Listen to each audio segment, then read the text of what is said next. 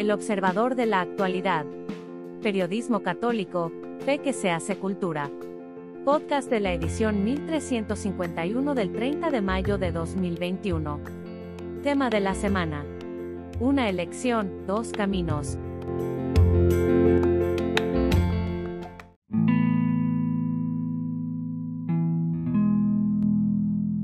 Siempre Virgen, Santa María de Guadalupe. Te rogamos con fe, amor, humildad, confianza y esperanza que cesen las muertes de la pandemia del coronavirus, por los crímenes de la violencia y el aborto. Nos comprometemos ante ti a rezar un rosario al día por la fe, la vida y la familia. Santa María de Guadalupe, Reina de México ruega por tu nación.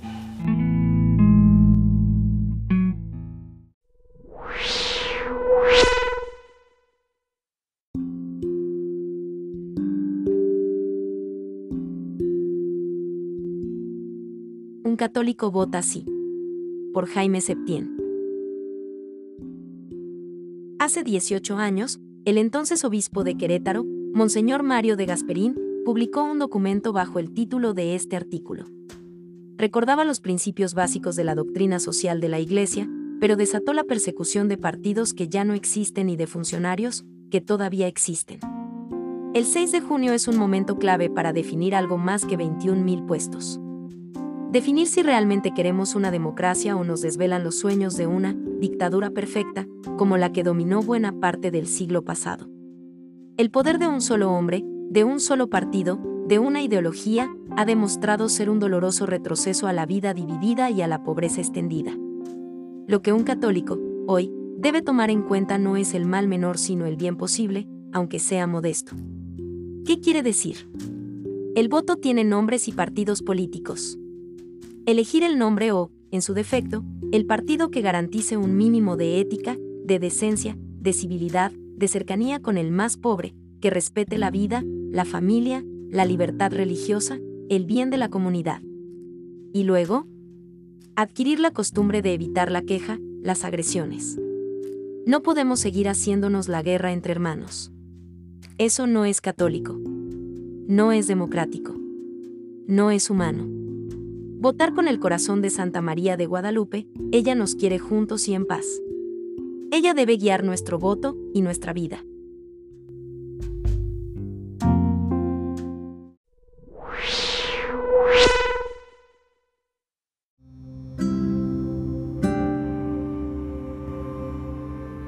Muy buen día, los saludo con el gusto de siempre y aquí les dejo mi comentario. Se acercan las elecciones y se repite la historia. No sabemos aún a quién le daremos nuestro sufragio porque siempre nos pasa lo mismo. Arrancan las campañas políticas y cual más, cual menos, pero todos los candidatos ofrecen lo que creen que queremos escuchar para conseguir la voluntad popular. Por eso estamos tan indecisos y decepcionados y creo que con justa razón, pues resulta que cuando han logrado obtener el cargo, se les olvidan todos los compromisos adquiridos durante el camino. Por eso, la incredulidad de los electores va en aumento y ahora, además, la oferta se ha extendido no solo a los candidatos emergidos de partidos políticos, sino que somos testigos de que se ha desatado una ola de candidatos independientes que nos deja peor que antes, porque ante la esperanza que despierta que alguien libre de ataduras partidarias llegue al puesto y que las cosas ahora sí cambiarán, nos encontramos ante una realidad completamente distinta. Salvo honrosas excepciones de algunos que verdaderamente se dedican a trabajar por lo ofrecido, la mayoría queda deslumbrada por el poder efímero que sienten que deben aprovechar y sus resultados en los tres o seis años que dura el cargo son escasos. Por tal causa, no es extraño encontrarnos de frente con el verdadero enemigo de la democracia, el abstencionismo, el cual hace presencia tomando en sus manos el rumbo del país, porque si realmente todos los empadronados acudieran a las urnas, no dejaría de sorprendernos el efecto. ¿Se imaginan qué pasaría con las elecciones si los casi 94 millones de ciudadanos que tiene registrada la lista nominal del Instituto Nacional Electoral ejercieran su voto?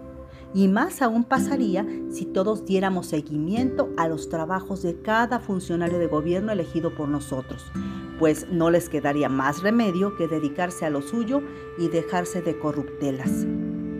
Sin embargo, estamos perdidos en un ambiente de indiferencia y desilusión. Por eso urge que nos despabilemos y comprendamos el inmenso poder que tiene el electorado. Si no, ¿por qué se molestarían los partidos en poner como candidatos a personajes populares que puedan tener más posibilidades de alcanzar la aceptación de la gente?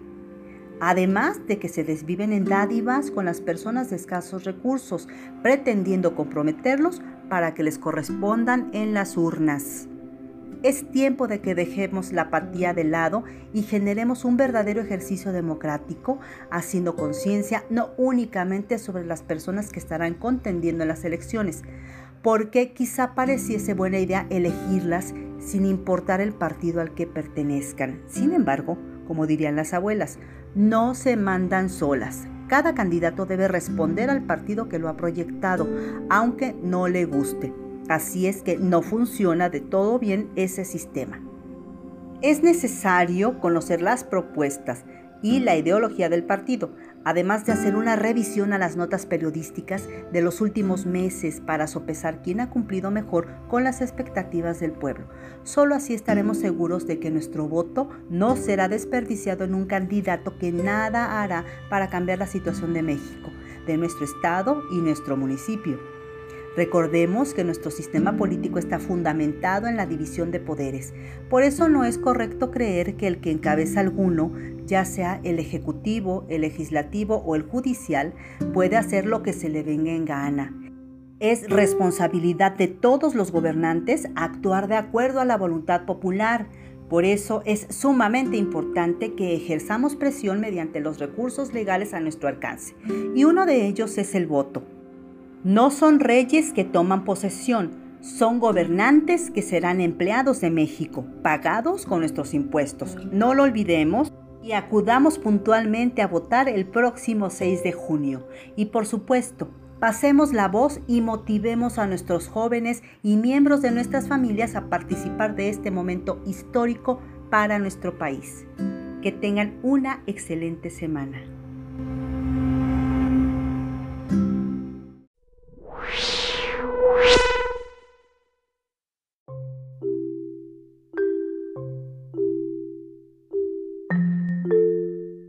Elecciones del 6 de junio en México. ¿Por qué partido votar? Por Raúl Espinosa Aguilera.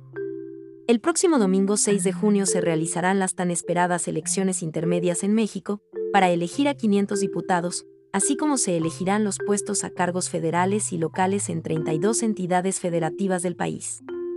Se cuentan en total a 10 partidos políticos. Muchas personas se cuestionan, ¿y por cuál de todos esos partidos debo de votar? Siempre ocurre en el cierre electoral, que la mayoría de los partidos ofrecen, como coloquialmente se dice, el cielo, el mar, la luna y las estrellas. Y observo confusión de la población ante tantas propuestas. Me parece que existen algunas coordenadas en que habría que fijarse detenidamente. Si dicho partido respeta la vida humana desde el momento de la concepción hasta la muerte natural.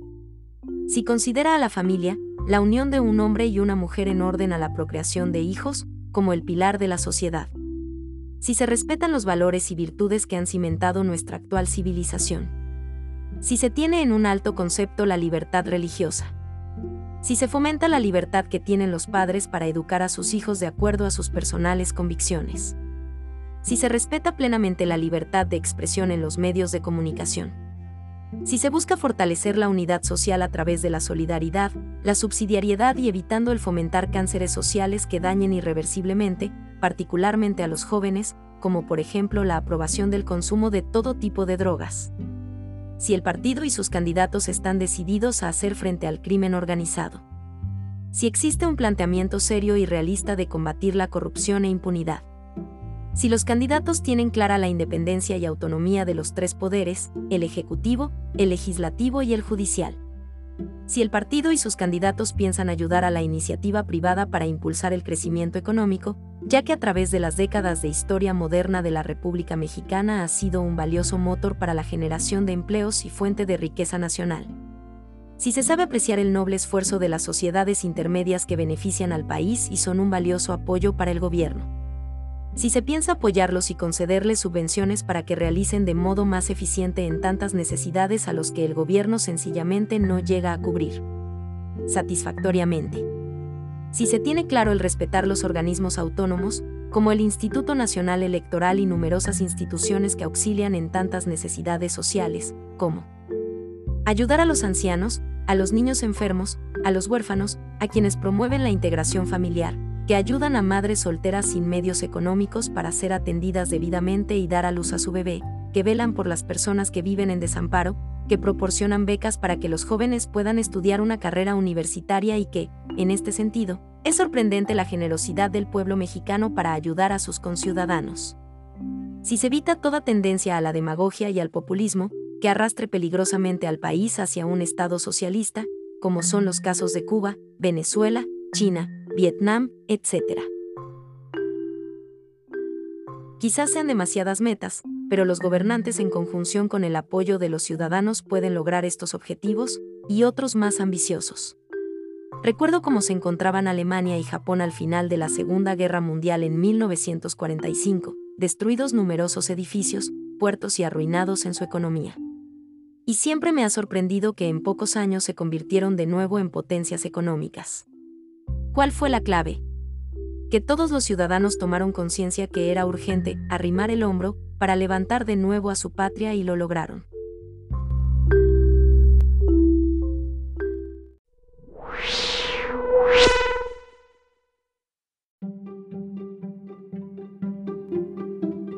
Es tiempo de construir un México de hermanos. Por David Ugal de Mendoza. El pasado 11 de marzo, la Conferencia de Obispos de México hizo un llamado fuerte a aquellos políticos y legisladores mexicanos que han incentivado y promovido la aprobación de leyes y reformas que atentan contra la unidad y bienestar nacional, al fomentar ideologías contrarias a la dignidad humana e imponerlas como ley nacional. En un contexto de crisis internacional y México, siendo un país notablemente sacudido por los estragos de la epidemia, necesita que sus legisladores aboguen por la unidad del pueblo y la búsqueda conjunta de soluciones a tanta dificultad. Exhortamos de la manera más firme y atenta a todos los actores sociales y políticos a que reconsideren sus prioridades. A nadie conviene tener en estos momentos a un México dividido y fracturado por temas que exigen un debate social ordenado, paciente, respetuoso y bien fundamentado. En momentos como los actuales es preciso trabajar por la fraternidad, la amistad social y la unidad nacional. Recordando que nadie se salva solo, que únicamente es posible salvarse juntos. Son dos los grandes temas que preocupan a los prelados mexicanos y que, sin duda han de ser para todo cristiano nacido en México, deben ser prioridad. La legalización de la marihuana en la Cámara de Diputados permitiendo la conformación de clubes de consumidores que, en conjunto, puedan tener hasta 50 plantas de marihuana, así como la aportación de hasta 28 gramos de esta planta. Y aunque es una discusión antigua pero aún carente de una discusión a conciencia y sustentada por un científico marco teórico y se ha acelerado su proceso gracias a las presiones internacionales. Por otro lado, están las leyes que proporcionan al aborto un marco legal e, incluso una imposición casi ideológica, con la aprobación en la Comisión de Puntos Constitucionales de la Cámara de Diputados Federal, de un paquete de reformas constitucionales bajo el título de Igualdad Sustantiva. Se buscan introducir conceptos que contribuyan a la legalización del aborto, tales como autonomía reproductiva o la promoción de la reproducción humana asistida, que manipula la concepción humana a expensas de la aniquilación de muchos seres humanos en etapa embrional. Estos conceptos contradicen la dignidad humana, pues la persona se concibe como derecho de otro. De modo que quien, según la ley es el derecho habiente, en este caso los progenitores, puede decidir la vida y la muerte de la persona a la que, según la ley, se tiene derecho. De modo que el ser humano se convierte en objeto o en sujeto, a tenor de lo que la ley pueda y quiera decir. Estas iniciativas legales están en etapas incipientes, pero se apresuran en el contexto que prepara las elecciones de 2021, Por ello, los cristianos ciudadanos de este país no podemos permanecer indiferentes a estas iniciativas y el mejor modo de luchar contra esto que es realmente inhumano es informarse a conciencia de las iniciativas y propuestas de los candidatos que elegiremos en los próximos comicios, así como de cotejar dicha información con el mensaje del Evangelio, que siempre será. Gran promotor del hombre y de la mujer, sujetos de una dignidad particular en toda la creación. El mejor signo de la autenticidad de nuestro cristianismo es la unidad. Jesús dice que solo estar unidos garantiza que venimos de Dios, por ello, no podemos permitir que los intereses egoístas e inhumanos nos dividan o comprometan esta unidad en tiempos donde necesitamos unos de otros. México será de veras un país de progreso en la media en que sea un México de hermanos.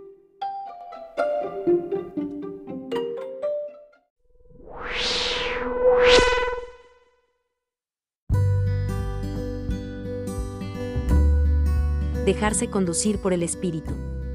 Por Marieli de los Ríos. A menudo nos encontramos sumergidos en un torbellino de actividades y preocupaciones que no dejan cabida al soplo del Espíritu en nuestras vidas. En estas ocasiones es común hallarse perturbados, apresurados, sofocados, cansados y desanimados, exactamente lo contrario a las mociones del espíritu que descubrió San Ignacio de Loyola hace más de 500 años.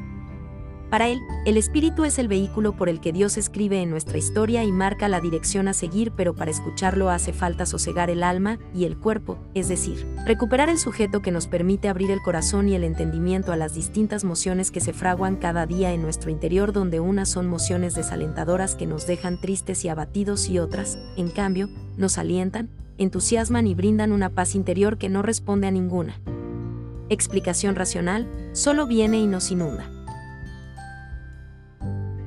Para el santo vasco, estas últimas nos regalan tiempos de consolación en donde el alma se ensancha y son las propias del buen espíritu, es decir, del espíritu de Dios, mientras que las primeras nos envuelven en tiempos de desolación y provienen del mal espíritu, es decir, de lo contrario a la voluntad de Dios. El gran maestro del discernimiento, en sus ejercicios espirituales, nos enseña a escuchar esos cambios internos que experimentamos en nuestro día a día y a decantar, como se decantaba el oro en los ríos, las mociones del buen espíritu para sostenernos de ellas y dejar que guíen nuestras decisiones e iluminen nuestro andar. Solo estas mociones nos descubren la voluntad de Dios y nuestro principio y fundamento que es alabar, hacer reverencia y servir a Dios nuestro Señor. Solo siguiendo estas pistas de discernimiento, podemos dejar que sea el Espíritu quien conduzca nuestra vida para la mayor gloria de Dios. Pero como buen hombre de oración y de acción, San Ignacio nos advierte de las muchas ocasiones en que el mal espíritu se disfraza de ángel de la luz, trayendo a nuestra mente pensamientos de aparente consolación y ánimo que solo momentáneamente engrandecen el alma pero que terminan por generarnos angustia y hacernos caer en desolación. Estos momentos, generalmente vienen dados por el apego a los deseos de vanagloria, fama, poder, salud, etc es decir, a los deseos del rey terrenal que nos ofrece todo tipo de bienes materiales, por esto, dice el fundador de la Compañía de Jesús, es necesario pedir, con mucha insistencia, el don de la santa indiferencia que consiste en el desapego de todo aquello que nos seduce y, que, incluso, puede disfrazarse de santidad pero en el fondo esconder nuestra vanidad, para, solo libres de toda afección desordenada podamos en todo buscar y hallar la voluntad de Dios. El domingo pasado hemos celebrado la venida del Espíritu, hay que abrir la mente y el corazón para dejarnos conducir por sus mociones, por los movimientos interiores que nos indican dónde, cómo y con quién estamos llamados a alabar, hacer reverencia y servir a Dios. Pero para ello, es necesario sosegarnos, bajar la guardia, cultivar el silencio y los tiempos de oración para que, en esa quietud de la suave brisa en donde Elías encontró al Señor, podamos nosotros también descubrir su voz que se hace presente en el soplo de su espíritu sobre nosotros.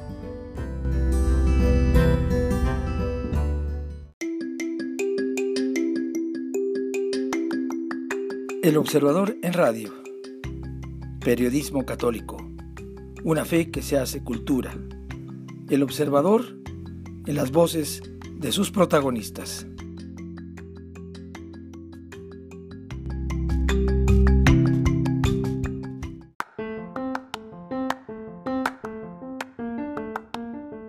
Gracias por escucharnos. Si le gusta nuestro material puede ayudarnos a seguir, puede donar en nuestro sitio o suscribirse. Visita el sitio www.elobservadorenlinea.com.